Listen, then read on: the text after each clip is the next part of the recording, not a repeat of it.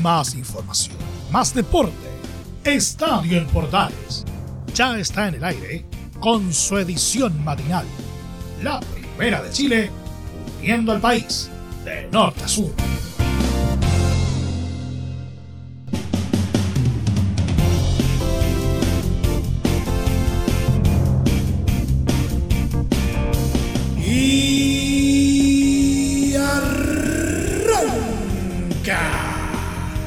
Señoras y señores, ¿cómo les va? Muy buenos días, bienvenidos una vez más, bienvenidos al show, día martes y seguimos desmenuzando lo que nos eh, deja la fecha 28 del torneo nacional de primera división que está llegando eh, casi a su final durante la presente jornada. Pero hay algunos eh, resultados que vamos a estar compartiendo con ustedes. También la Supercopa del fútbol chileno tiene protagonistas y lo más importante, tiene fecha. Vamos a estar hablando de ello también. ¿Seguirá o no seguirá el huevo Valencia en la banca de la U? Se lo vamos a estar contando. Además, algunas cositas de la primera B, segunda división y por supuesto en nuestro polideportivo vamos a hablar un poquito del tenis. Todo esto y más en 30 minutos como siempre. Aquí comienza una edición a todo color y en HD de Estadio en Portales AM. You came and made me blue. Nobody close to me, just you. You have the power in your eyes. Me and you. Desde el Máster Central de la Primera de Chile uniendo al país de norte a sur, les saluda Emilio Freixas. Como siempre, un placer acompañarles en este horario. Unión La Calera empató 1 a 1 ante Curicó Unido en el Estadio La Granja por la fecha 28 del Campeonato Nacional y desaprovechó la opción de tomar impulso en la tabla. El partido comenzó muy táctico y con ambos equipos proponiendo, aunque Curicó inquietó más y tuvo una clara llegada con Felipe Ortiz a los 20 minutos. Los locales siguieron buscando y tuvieron nuevas aproximaciones, como un remate de Ronald de la Fuente a los 25 o una aparición de Leandro Venegas a los 41. Por su parte, a los cementeros les costó crear fútbol y Sebastián Sáez buscó a los 44 con un cabezazo que terminó desfiado. En la segunda mitad, la visita golpeó de entrada y Nicolás Orellana marcó el primero del partido con una gran definición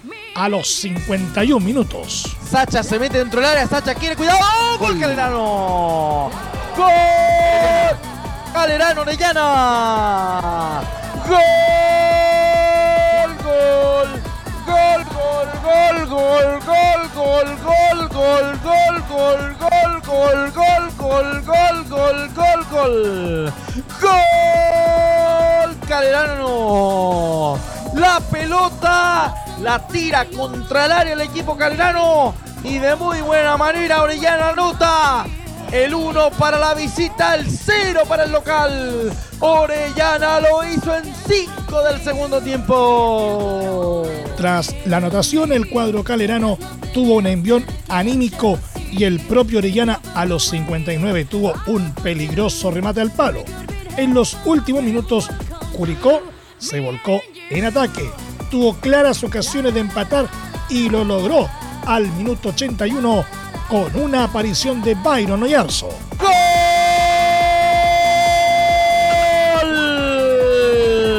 ¡Curicano, Curicano, Curicano! ¡Gol! ¡Curicano! ¡Hay reclamos! ¡Hay gritos! ¡Hay pedidas de clemencia! ¡Gol Curicano! ¡Gol, gol, gol, gol, gol, gol, gol, gol! ¡Gol!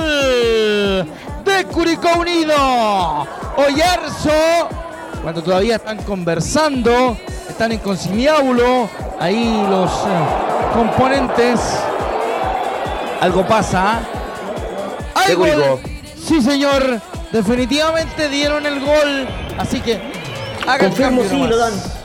La calera lo pudo empatar en el final con un tanto de Pedro Sánchez a los 93, que tras revisión del VAR fue anulado por una mano. Con este resultado, el cuadro dirigido por Francisco Meneghini sigue sin poder festejar y se estancó con 45 puntos en el cuarto puesto de la tabla a 10 del líder Colo Colo y a 5 del escolta Universidad Católica. Curicó, en tanto, sigue ante penúltimo en zona de promoción a primera B con 28 positivos. En la próxima fecha, La Calera recibirá a Melipilla el domingo 31 de octubre a las 20.30 horas, mientras que el cuadro tortero visitará a Universidad de Chile el sábado 30 a las 16 horas. Palestino logró dejar un importante punto en casa este lunes al igualar 3 a 3 con Deportes La Serena en un electrizante partido por la fecha 28 del Campeonato Nacional. La arremetida de los granates en la cancha del Municipal de la Cisterna se hizo sentir con fuerza poniéndose en ventaja a los 10 minutos con el gol de Juan Ignacio Cavalaro. Sin embargo, la reacción de los dueños de casa no tardó en llegar y así Carlos Villanueva anotó de buena forma para poner la paridad en los 23 minutos. Con el envión de la igualdad, el propio Piña generó el gol en contra de Sebastián Leighton a los 27 que desniveló la cuenta para los árabes. Pero antes del descanso, los dirigidos por Ivo Basay volvieron a emparejar todo con una tremenda anotación desde fuera del área de Jimmy Martínez a los 43. En el arranque del complemento, los papayeros volvieron a ponerse arriba en el marcador gracias a Leonardo Valencia a los 48. Ventaja que sostuvieron hasta los pasajes finales del cotejo.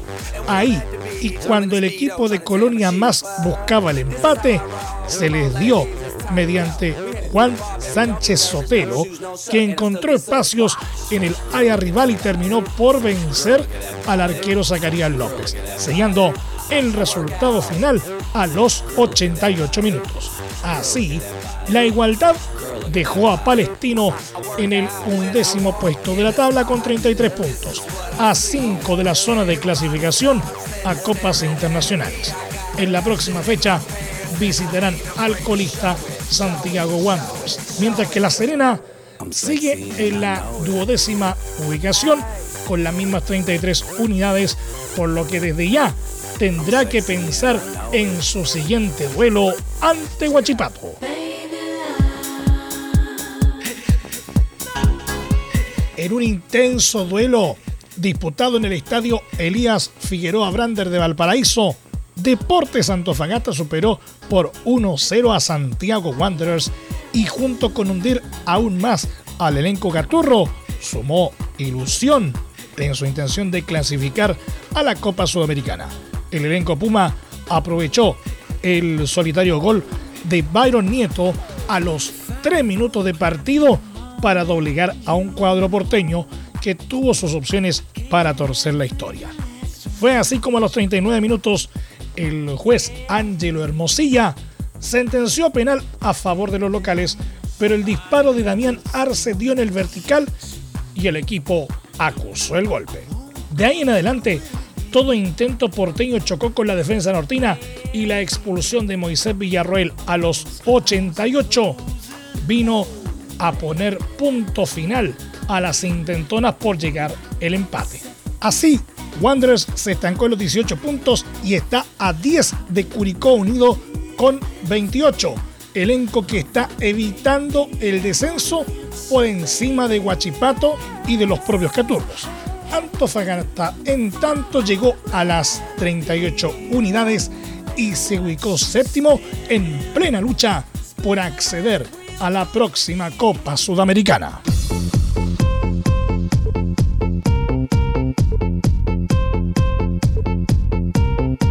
Cobresal recibe este martes desde las 11 horas a un necesitado Higgins de Rancagua en el cierre de la fecha 28 del Campeonato Nacional. Los mineros llegan con confianza a este partido tras vencer en la última fecha 2 a 1 a Unión La Calera y están ubicados en el octavo puesto con 35 puntos. Por su parte, el cuadro de Rancagua está en la parte baja con 29 unidades, lleva dos partidos sin festejar y viene golpeado tras una caída 2 a 1 ante Melipilla en la última jornada. El duelo se jugará en el estadio El Cobre del Salvador.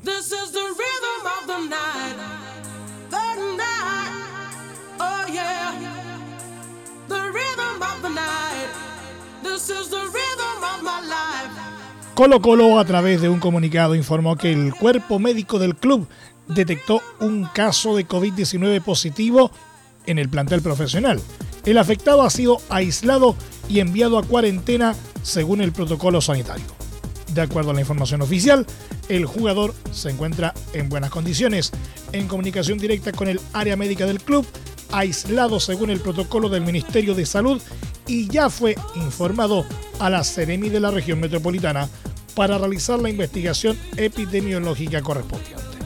Del mismo modo, el club indicó que este lunes se realizó un nuevo examen con test de antígenos a los jugadores del plantel profesional, resultando todos negativos. Colo Colo, líder del campeonato con 55 puntos, tras ganar a la UC este domingo, tendrá su próximo desafío este jueves en Rancagua cuando juegue ante Audax Italiano.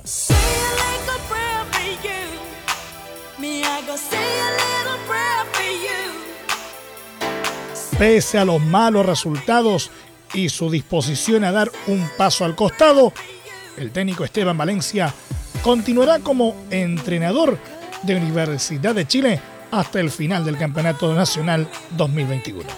El entrenador de los Azules tuvo una reunión clave este lunes con la dirigencia y pese a que su salida se consideraba como inminente tras el 3 a 0 que sufrió la U ante Melipilla, Valencia fue convencido por el directorio de Azul Azul y decidió seguir al mando del club de toda su vida, con el objetivo de resolver esta crisis que afecta al equipo. No obstante, no se descarta que incluyan nuevos integrantes o modifiquen parte del cuerpo técnico que actualmente lidera. La última victoria de la U fue ante Unión Española el pasado 13 de septiembre y la negativa racha arrancó con la derrota ante Colo Colo en el Superclásico el 26 de ese mismo mes. Posteriormente, perdió con Santiago Wanderers, empató con Antofagasta y cayó ante Everton, Audax Italiano, Palestino y Melipilla. Universidad de Chile actualmente tiene 34 puntos, 6 más que Curicó Unido, rival del próximo sábado que tiene 28 en el antepenúltimo lugar en zona de promoción.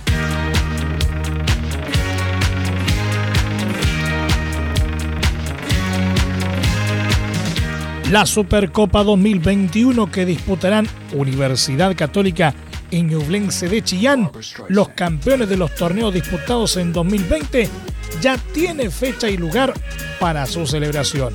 El duelo entre el monarca del Campeonato Local 2020 y el campeón del Ascenso 2020 se jugará el jueves 18 de noviembre a las 19 horas en el Estadio Esterro Arrebolledo de Concepción.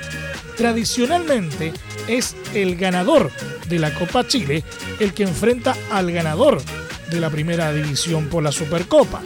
Sin embargo, como en 2020 no se realizó el torneo copero por culpa de la pandemia del COVID-19, el Consejo de Presidentes de la ANFP designó a Ñublense como rival de los Cruzados, ya que el club de Chillán fue campeón de la Primera B durante esa temporada. Entre Marco Grande y Marco Chico, media vuelta y vuelta completa. Escuchas Estadio en Portales en la Primera de Chile, uniendo al país de norte a sur.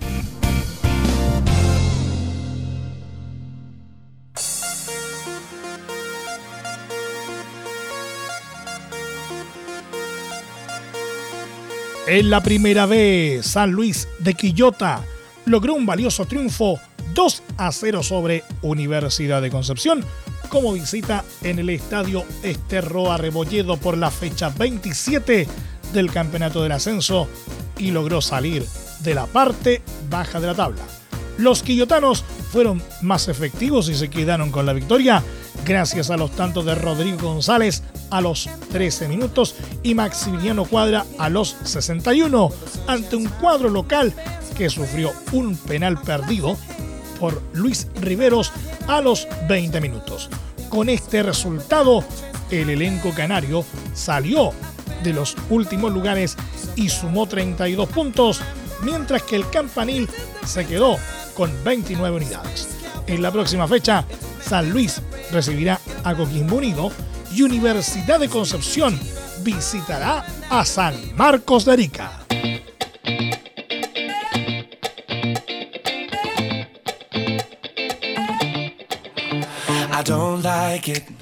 Seguimos en el ascenso, pero ahora nos vamos a la segunda división. San Antonio Unido volvió al camino del triunfo en la segunda división profesional este lunes al derrotar por 2 a 1 a Deportes Colchagua en la fecha 18 del campeonato.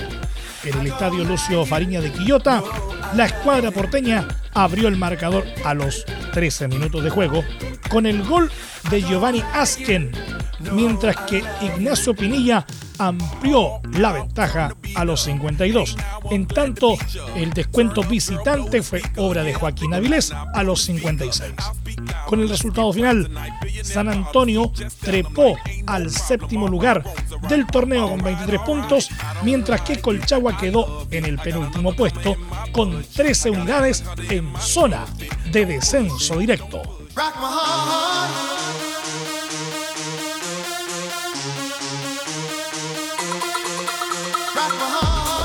Y una noticia preocupante. Las últimas horas surgieron precisamente preocupantes informaciones sobre el estado de salud del ex DT de la selección chilena, Nelson Acosta, quien se encuentra internado en la clínica Isamédica de Rancagua, la cual emitió un comunicado. Informamos que don Nelson Acosta López, reconocido ex director técnico de la selección chilena de fútbol, ingresó el día viernes 22 de octubre a la dependencia de Clínica Médica. En la oportunidad, el paciente quedó inmediatamente hospitalizado en la unidad de cuidados intensivos de la institución, lugar donde aún permanece internado, señalaron en el texto. De acuerdo a lo solicitado expresa y literalmente por su familia, don Nelson Acosta López se encuentra internado recibiendo todas las atenciones y cuidados médicos pertinentes y en compañía de su familia, la que agradece la preocupación por su salud, el apoyo recibido y pide comprensión para mantener la privacidad necesaria en estos momentos complementarios. El también ex futbolista fue ingresado al recinto hospitalario debido a una fuerte infección urinaria, pero se encuentra en recuperación. Acosta está bajo cuidados médicos desde hace cuatro días. Nelson Acosta llevó a la selección chilena al Mundial de Francia 1998 y ganó la medalla de bronce en los Juegos Olímpicos de Sydney 2000. Igualmente entrenó a clubes como Higgins, Unión Española, Cobreloa, Everton, Equique, entre otros.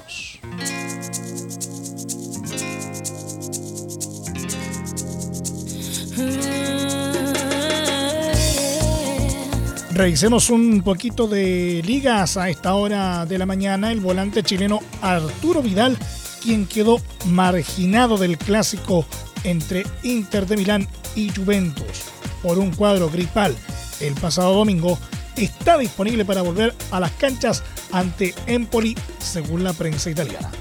De acuerdo a lo publicado por la Gazzetta dello Sport, el formado en Colo Colo se ha deshecho de la fiebre sin riesgo de COVID y estará a disposición. El mismo medio también señaló que se recuperó Joaquín Correa, competencia de Alexis Sánchez en delantera. Pese a que Vidal estará disponible, se presume que comenzará desde el banco de suplentes y que será una alternativa para el DT Simone Inzaghi. El partido entre Empoli e Inter de Milán se disputará este miércoles 27 de octubre desde las 15.45 horas de nuestro país en el estadio Carlo Castellani.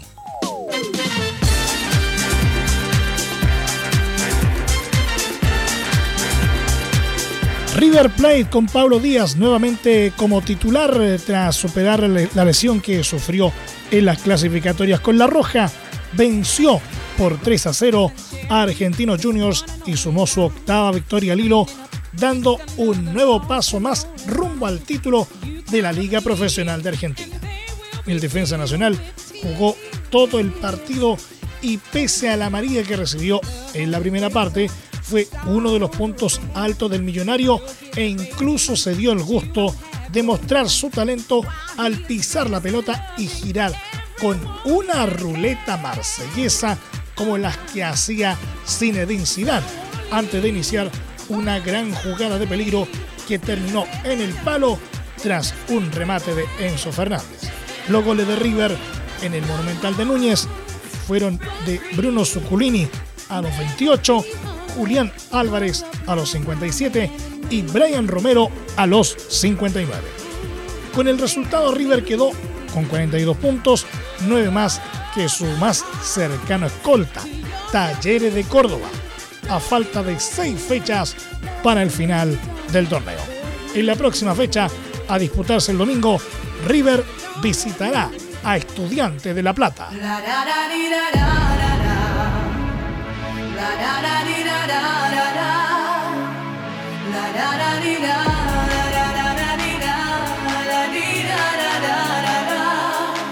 Y en nuestro querido polideportivo, Andy Murray, número 156 en el ranking y ex número uno del mundo, superó la primera ronda del ATP de Viena en Austria al vencer al polaco Hubert Urkax, número 10.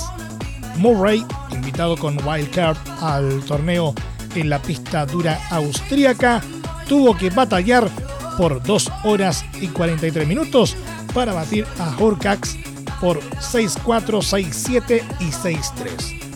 En la segunda ronda, Murray enfrentará al joven español Carlos Alcaraz, número 42, quien despachó al británico Daniel Evans, número 24, por 6-4 y 6-3.